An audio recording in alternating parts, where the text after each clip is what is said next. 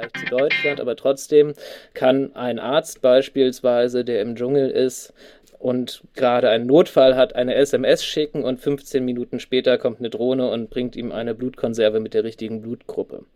Und Britta's Hafen Podcast. Interviews aus dem Hamburger Hafen von Britta Müller. Moin und hallo aus Hamburg. Herzlich willkommen zur heutigen Folge von Britta's Hafen Podcast. Ich freue mich so, dass ihr dabei seid. Vor kurzem war ich ja beim Meetup von Drone Masters auf dem Innovationscampus auf der anderen Seite vom Elbtunnel. Das habe ich ja schon in der letzten Folge angekündigt. Und das war eine fantastische Veranstaltung.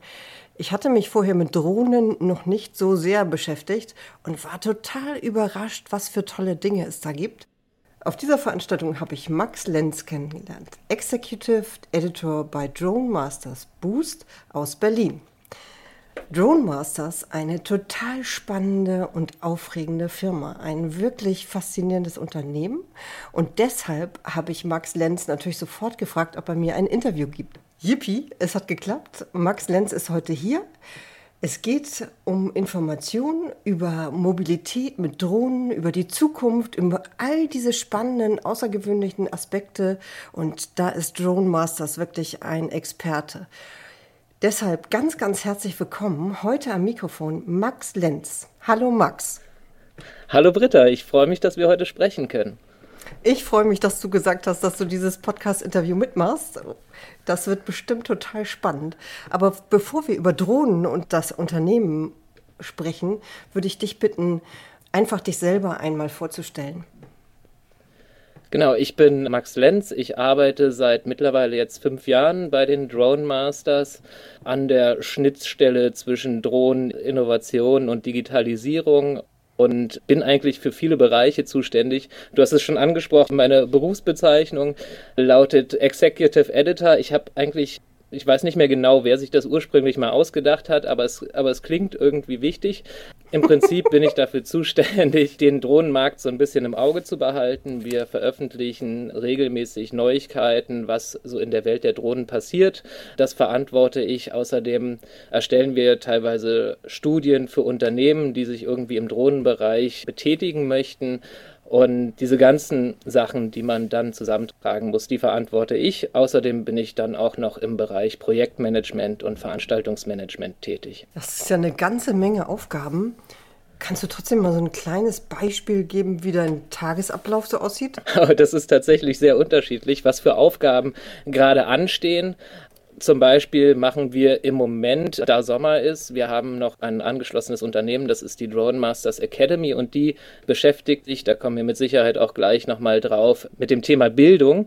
Und in den Sommerferien führen wir immer jede Woche Ferienkurse für Kinder und Jugendliche durch. Und da gibt es natürlich viel Organisation, die im Hintergrund erledigt werden muss, Buchungen verwalten, mit Eltern kommunizieren. Und solche Sachen, das ist immer so ein bisschen das Sommerprogramm, da sind wir sehr beschäftigt, weswegen im im Sommer auch unser Newsletter, den wir normalerweise wöchentlich rausbringen, ein bisschen pausiert. Das ist das Drone Masters Briefing. Das erscheint ansonsten immer jede Woche und bündelt so aktuelle Neuigkeiten aus der Welt der Drohnen und gibt einfach einen schnellen Überblick, was gerade so passiert. Und das verantworte ich dann eben auch. Und ansonsten wie gesagt, geht es teilweise so ein bisschen um Beratung. Also Unternehmen kommen auf uns zu und wollen wissen, wie zum Beispiel das Marktumfeld in einem gewissen Bereich aussieht, der mit Drohnen zu tun hat. Und da erstellen wir dann Analysen, geben Ratschläge, Ausblicke in die Zukunft und so weiter. Und da bin ich auch viel in der Verantwortung dann. Klasse. War ja sehr interessant, dein Tagesablauf. Magst du kurz mal sagen, was hast du denn eigentlich studiert oder wie bist du zu dem Job gekommen? Eigentlich mehr so per Zufall. Also ich habe hier in Berlin studiert, Medienmanagement mich da, mit der Fachrichtung Journalismus und PR und habe dann eine Zeit lang fürs Radio gearbeitet und über Kontakte beim Radio und so weiter habe ich den Gründer von Drone Masters kennengelernt, Frank Wernicke. Und ja, Und so ist es äh, gekommen, dass wir da zusammengekommen sind, weil er eigentlich einen Redakteur gesucht hat und mittlerweile, wie gesagt, fülle ich diese Rolle aus und dann halt auch noch die Rolle des Projektmanagers bei den Drone Masters. Klasse. Drone Masters, jetzt ist das Wort ja schon oft genug gefallen. Worum geht es genau bei Drone Masters? Also die Idee von Drone Masters war ursprünglich, das war 2015, als das mit den Drohnen so langsam groß geworden ist, dass man die Community ein bisschen mehr vernetzt. Es gab überall einzeln auch so Drohnensportler, das wird so wird Drone Racing genannt. Das sind Leute, die sich Drohnen selber zusammenbauen und mit denen fliegen, um eben so Parcoursstrecken und so weiter abzufliegen. Dann gab es Unternehmen vereinzelt und so, aber die haben alle mehr so ihr eigenes Ding gemacht und die Idee war, das Ganze so ein bisschen zu vernetzen und sich auszutauschen, um diese Innovation, die ja eigentlich dahinter steht, zu befördern und Schnittstellen aufzuzeigen, wo Menschen zusammenarbeiten können. Und da ist auch das Thema mit den Meetups entstanden. Also das erste Meetup war tatsächlich 2015 in einer Kneipe, wo dann drei Leute zusammengekommen sind, um sich über Drohnen auszutauschen. Und daraus ist diese ganze Agentur entstanden, die wir jetzt haben, die dann auch ins Thema Beratung reingeht, größere Veranstaltungen organisiert, eben das Thema Education auch abbildet. Und der Grundgedanke ist im Prinzip immer noch der gleiche. Es geht um Vernetzung, es geht um Förderung, es geht darum, diese ganze Branche ein bisschen zu unterstützen und auch darum, ein bisschen zu kommunizieren, welche Potenziale denn überhaupt in Drohnen drin stecken. Und das ist ja auch ein Grund, warum ich hier sitze. Ja, und das ist sehr, sehr beeindruckend, die Potenziale, die Möglichkeiten. Da kommen wir gleich bestimmt noch zu. Gibt es denn jetzt aktuell bei Drone Masters ein Projekt, das dir besonders wichtig ist? Das ist, haben wir eben ja auch schon mal kurz angesprochen, die Drone Masters Academy. Das ist ein Projekt, was wir seit 2017, also mittlerweile seit fünf Jahren verfolgen. Darin geht es darum, äh, vor allem junge Menschen darin zu unterstützen, Drohnen kennenzulernen und die naturwissenschaftlichen, technischen Fähigkeiten zu erlangen, mit Drohnen umzugehen und auch perspektivisch für die Zukunft neue Berufsfelder zu entdecken, in denen sie mehr arbeiten können. Das machen wir, wie gesagt, hauptsächlich, was Kinder und Jugendliche angeht, mit sogenannten Ferienkursen. Das sind so fünftägige Kurse. Da können Kids teilnehmen und dann lernen sie alles über den Aufbau von Drohnen, wie man Drohnen steuert, äh, fliegt, programmiert, was es mit der Akkutechnik auf sich hat, wie man äh, die Akkus laden muss und so weiter. Es ist so ein ganzheitliches Programm und im Anschluss haben die Kinder dann eine, einen sehr, sehr guten Eindruck davon, was es heißt, in so einem technischen Berufsfeld zu arbeiten und können sich dementsprechend weiter orientieren. Und äh, in dieses Projekt haben wir in den letzten Jahren sehr, sehr viel Energie reingesteckt und ähm, mittlerweile, jetzt seit letztem Jahr, ist die Drone Masters Academy, äh, so heißt diese Sparte, jetzt auch ein eigenes Unternehmen und wir wachsen immer weiter, bieten immer weitere Formate an, übrigens auch für Erwachsene, nicht nur für Kinder. Und sind da mittlerweile jetzt in äh, ganz Europa und auf der Welt unterwegs gewesen auch schon. Das habe ich ja auch in Hamburg gesehen. Bei diesem Meetup, da war ja gerade so ein Ferienkurs. Ich war total mhm. überrascht. So junge Menschen, zwischen 10 und 15 sind die ja. In genau. einer Woche steuern die dann, lernen die die Drohnen zu steuern und programmieren aber auch, dass diese Drohne einen bestimmten Weg fliegt. Das ist ja wirklich sehr, sehr beeindruckend, finde ich. Das Spannende an diesen Drohnen ist eben, dass sie eine große Anzahl von äh, Schnittstellen abbilden können. Also du hast einmal diese Schnittstelle zwischen E-Sports und Motorsport, sagen wir immer. Also du hast im Prinzip das Gefühl, ein Videospiel zu spielen, aber in der realen Welt es gibt ja auch das Thema, ich weiß nicht, äh, wie sehr du das wahrgenommen hast an dem Tag des FPV-Fliegens. Das steht für First Person View. Da hat man so eine Videobrille auf und guckt durch das Kameraauge der Drohne mhm. und steuert die dann, als würde man in so einem, in dem, in der Drohne selber drin sitzen. Mhm. Und hat da eben diese Videospielerfahrung, aber gleichzeitig sieht man was dahinter steht und wie diese, wie diese Drohne in der realen Welt reagiert. Und dann kommen natürlich noch diese ganzen Komponenten dazu, dass man lernt, wie das Ganze aufgebaut ist, welche Regeln dafür eigentlich ähm, genutzt werden und so weiter. Ja, wo man diese Drohnen überall anwenden kann, das erzählen wir gleich nochmal. Aber jetzt nochmal zu dieser Ausbildungsgeschichte und den Jugendlichen. Für so eine Drohnengeschichte braucht man ja jetzt wirklich viele Fähigkeiten. Deswegen braucht man ja auch wahrscheinlich eine ganz andere Berufsausbildung. Da seid ihr irgendwie auch dran, ne? Genau, wir sind auch gerade dabei, ein Curriculum zu schreiben, wo wir versuchen abzubilden, was eigentlich in so einer Berufsausbildung für so einen Drohnenoperator dabei sein muss. Das Problem ist tatsächlich, dass es mittlerweile sehr, sehr viele Drohnenunternehmen gibt. Also ich würde schätzen, weltweit sind es ein paar tausend es aber sehr, sehr wenig Fachkräfte gibt, die sich spezifisch mit diesem Thema auskennen. Also ähm, wir haben hier Kontakt mit sehr vielen Drohnenunternehmen in Deutschland, Europa, auch weltweit und die rekrutieren sehr viele, ich sag mal, Autodidakten, die sich selber eigenständig mit diesem Thema auseinandergesetzt hat, weil man eben verschiedene Bereiche kennen muss um in diesem Berufsfeld zu arbeiten. Und da wird in den kommenden Jahren auf jeden Fall noch eine sehr, sehr große Nachfrage entstehen. Und deswegen ist es besonders spannend, irgendwie daran zu arbeiten und zu schauen, okay, was, was wollen die Firmen haben, ähm, wofür interessieren sich die Auszubildenden oder die zukünftigen Fachkräfte und wie kann man das Ganze zusammenbringen und in einen, ja, in einen Lehrplan überführen.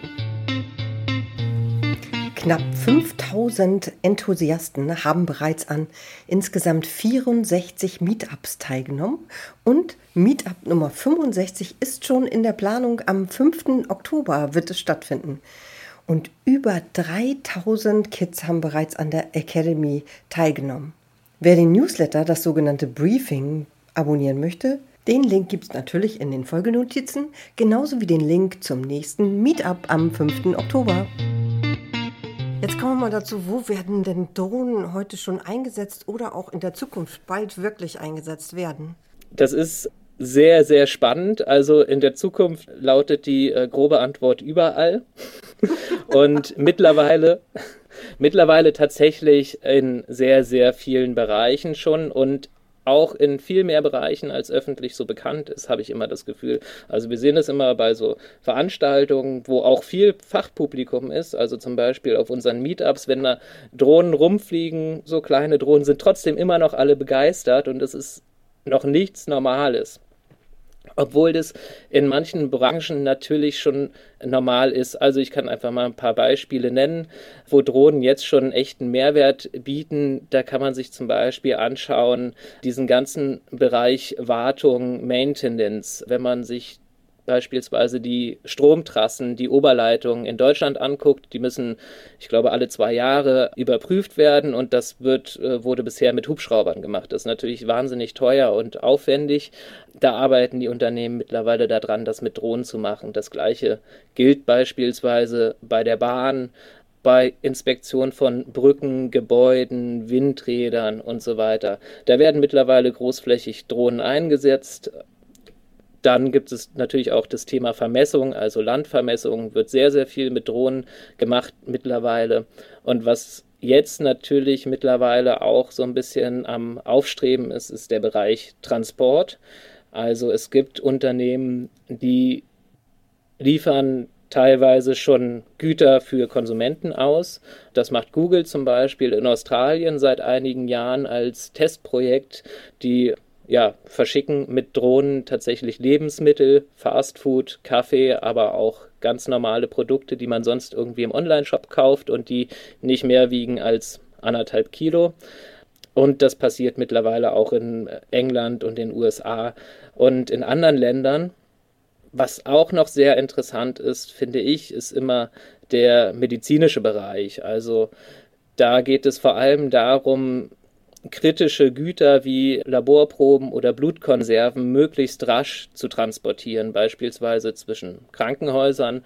Da gibt es Projekte, die gerade in Berlin auch starten, aber beispielsweise in Zürich gibt es ein Unternehmen, was das schon seit einigen Jahren verfolgt und auch erfolgreich macht. Also da gibt es ganz, ganz viele Beispiele. Ich könnte tatsächlich noch ewig weitermachen und die sind immer gar nicht so im öffentlichen Auge sichtbar, weil natürlich wird darüber berichtet, aber das halt auch nicht ständig, weil wenn so ein Projekt initiiert wird, dann, dann ist das mal in den Medien, aber es äh, verschwindet dann auch wieder relativ schnell, mhm. weshalb das gar nicht so sichtbar ist für viele.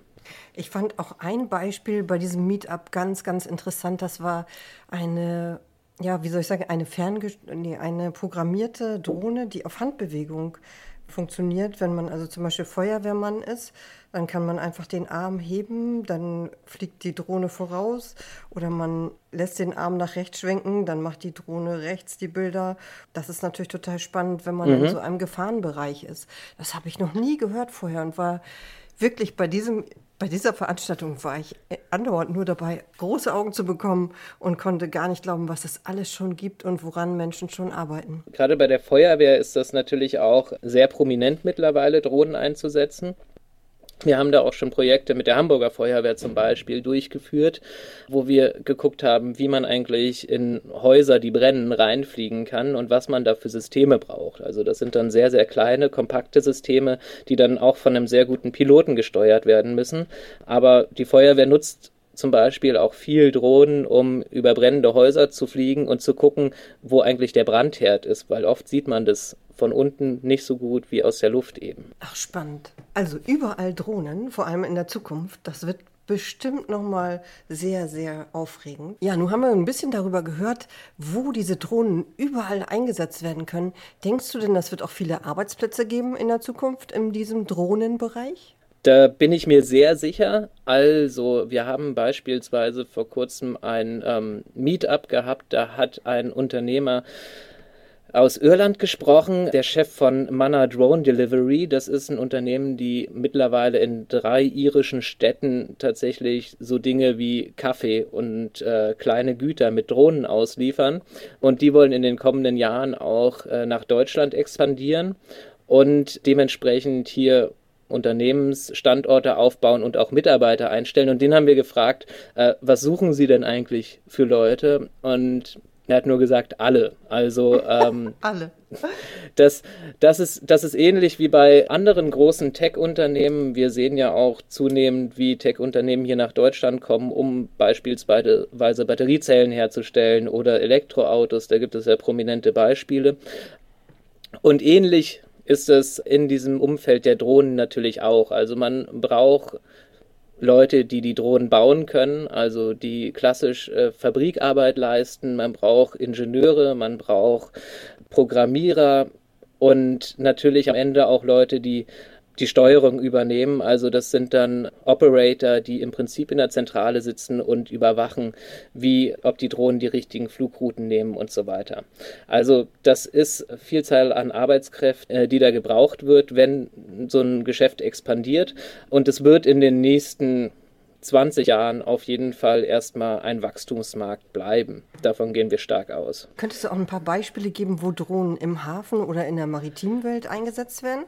Sehr gerne, genau. In, in Hamburg gab es ja, habe ich äh, wahrgenommen, auch schon einige Projekte. Da ist unter anderem das Unternehmen Drunique, was den U-Space-Projekte durchführt, um den unteren Luftraum, also U-Space wird der, wird der untere Luftraum genannt, unterhalb von 100 Metern, der bisher unreguliert war und in Zukunft reguliert werden soll oder mittlerweile schon reguliert wird. Und da ist es immer interessant, gerade in so kritischen Infrastrukturen wie Hafen und Städten ähm, Projekte durchzuführen. Äh, sowas passiert in Hamburg oder ist in Hamburg schon passiert. Klassische Beispiele sind aber auch tatsächlich der Transport von Gütern mit Drohnen. Also beispielsweise, wenn Schiffe, die vor Anker vorm Hafen liegen, versorgt werden müssen, bestimmte Werkzeuge erhalten müssen oder so weiter, ist es viel, viel sinnvoller, diese, ich sage mal, kleinen Güter per Drohne zu verschicken, als dass das Schiff am Hafen anlandet. Und ähm, kenne mich da jetzt nicht so aus, aber du bist sicher nicht mehr drin, was die Kosten angeht, wenn so ein Schiff vor, am Hafen liegt. Die sind ja immens, deswegen ist das alleine schon ein ökonomischer Faktor, dass es andere Möglichkeiten gibt, Schiffe zu versorgen, die auch beispielsweise am Hafen einfach nur vorbeifahren oder ähm, an einer Stadt an Land vorbeifahren oder so dass es da Möglichkeiten gibt. Dafür äh, gibt es auch schon konkrete Projekte, zum Beispiel in Rotterdam sind sie äh, sehr stark dabei, diese ähm, Transportdrohnen zu testen. Dann gibt es beispielsweise auch noch ein Projekt in Antwerpen. Da werden im Moment Drohnen eingesetzt, um im Hafenbecken Treibgut zu identifizieren. Also die Drohnen fliegen dann ein bestimmtes Schema ab und scannen das Hafenbecken nach ich sag mal, unkontrollierten schwimmenden Objekten, die dann mit speziellen Schiffen eingesammelt werden können, um eben äh, Schäden an anderen Schiffen zu vermeiden oder einfach das Hafenbecken auch sauber zu halten. Also solche, solche Projekte gibt es durchaus auch. Und vor kurzem hat auch die Europäische Agentur für Sicherheit des Seeverkehrs ein Projekt gestartet, wo sie Drohnen in Hafengebieten in Zukunft einsetzen möchten, um Schwefelbelastungen von Frachtern zu messen. Also ah. um zu gucken, ob die Frachter, mhm. die da rumfahren, auch ihre Grenzwerte einhalten, was die Schwefelemissionen angeht. Mhm. Also da sieht man mal wieder, es ist, es ist ein Areal und es gibt schon wieder sehr, sehr viele verschiedene Anwendungsgebiete. Und ähm, das sind natürlich noch nicht alle. Also da kann man ähm, kann man sich noch sehr, sehr viel mehr ausdenken, wofür Drohnen dann nützlich sein mhm. können. Ja, ich hatte auch schon mal was gelesen über Unterwasserdrohnen, die die Kai Mauern und so weiter absuchen. Aber ich weiß nicht, genau, wie der aktuelle genau. Stand da ist, ob das jetzt regelmäßig gemacht wird oder ob das auch erst ein Projekt ist. Vielleicht, wenn es jemand hört, kann sich ja diese Firma gerne mal melden. Also, also wir beschäftigen uns ja größtenteils mit den fliegenden Objekten, mhm. aber Drohnen ist ja ein, ein, ein sehr universeller Begriff, der natürlich auch für Unterwasserroboter und so einsetzbar ist. Mhm. Es gibt da Beispiele aus Singapur zum Beispiel, wo auch autonome Wasserdrohnen unterwegs sind, die dann äh, eben Müll auch aufsammeln und so weiter Ach, spannend. Äh, im Stadtgebiet. Also da gibt es sehr, sehr viele Projekte und ich finde das vor allem auch interessant, Drohnen, glaube ich, in Zukunft auch eine enorme Rolle spielen können, was die, was die Transformation unserer Infrastruktur angeht in Richtung weniger CO2-Ausstoß verursachen und so weiter. Ja, ein Riesenthema, diese Drohnen. Ich glaube, ich habe nicht zu viel versprochen, als ich am Anfang gesagt habe, das wird wirklich richtig spannend. Max, erstmal vielen Dank. Gibt es jetzt noch eine Frage, die ich nicht gestellt habe, die du aber gern beantworten möchtest? Mm. Ich würde gerne, ich glaube, ich würde noch eine Anmerkung machen, weil wir haben jetzt schon viel geredet und ich habe ja schon mal gesagt, ich glaube, das Potenzial von Drohnen wird allgemein unterschätzt. Aber was ich immer wichtig finde, ist äh, gerade als Europäer immer so ein bisschen auch die europäische Perspektive zu verlassen. Gerade wenn es darum geht, welche ähm, Wirkung Drohnen in der Zukunft haben können. Und zwar ist es so, dass wir hier sehr verwöhnt sind mit sehr, sehr viel Infrastruktur. Aber wenn man sich mal Schwellenländer anguckt in anderen Gebieten der Erde, dann sieht man da häufig, dass eben Straßen nicht ausgebaut sind, Telefonleitungen nicht ausgebaut sind. Und ähm, daraus folgt natürlich, dass da ein ganz anderer Innovationsdruck entsteht und auch neue Lösungen her müssen. Wir waren zum Beispiel 2020 in äh, Ruanda und da ist ein Unternehmen aktiv, auch noch in anderen afrikanischen Ländern. Das heißt Zipline und die liefern Blutkonserven, Medikamente und so weiter mit Drohnen aus und haben die Möglichkeit, über vier Verteilzentren ein ganzes Land abzudecken, was natürlich relativ klein ist im Vergleich zu Deutschland, aber trotzdem kann ein Arzt beispielsweise, der im Dschungel ist, und gerade einen Notfall hat, eine SMS schicken und 15 Minuten später kommt eine Drohne und bringt ihm eine Blutkonserve mit der richtigen Blutgruppe. Oh, wie toll. Und das sind Themen, da spielen dann auch so Dinge beispielsweise wie Lagerhaltung mit rein. Wenn man nicht in jeder Krankenstation bestimmte Medikamente oder Blutkonserven vorhalten muss, die dann auch verderben und so weiter, sondern das an einem Ort organisieren kann, wo halt ein viel, viel größerer Durchlauf ist und das dann eben schnell an den richtigen Orte bringen kann, dann ist das ein enormes Innovationspotenzial dahinter. Und das Gleiche kann man hochskalieren tatsächlich auf andere Transportgüter.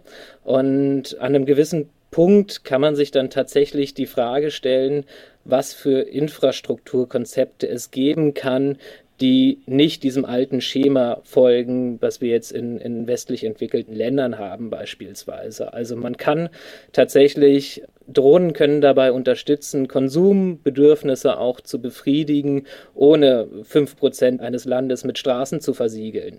Na, wir haben einfach eine Technologie, die relativ unabhängig von Infrastruktur ist und deswegen habe ich eben auch gesagt, in Zukunft werden Drohnen überall eingesetzt. Die sind nicht die Lösung für alles, aber können in vielen Problemen helfen und viele Probleme verbessern, die wir aktuell noch haben und sind eine Lösung, die sich vor allem sehr, sehr schnell implementieren lässt. Wow, also das fand ich ja jetzt nochmal richtig spannend, so einen weltweiten Einblick zu bekommen, was in anderen Ländern mit Drohnen passiert.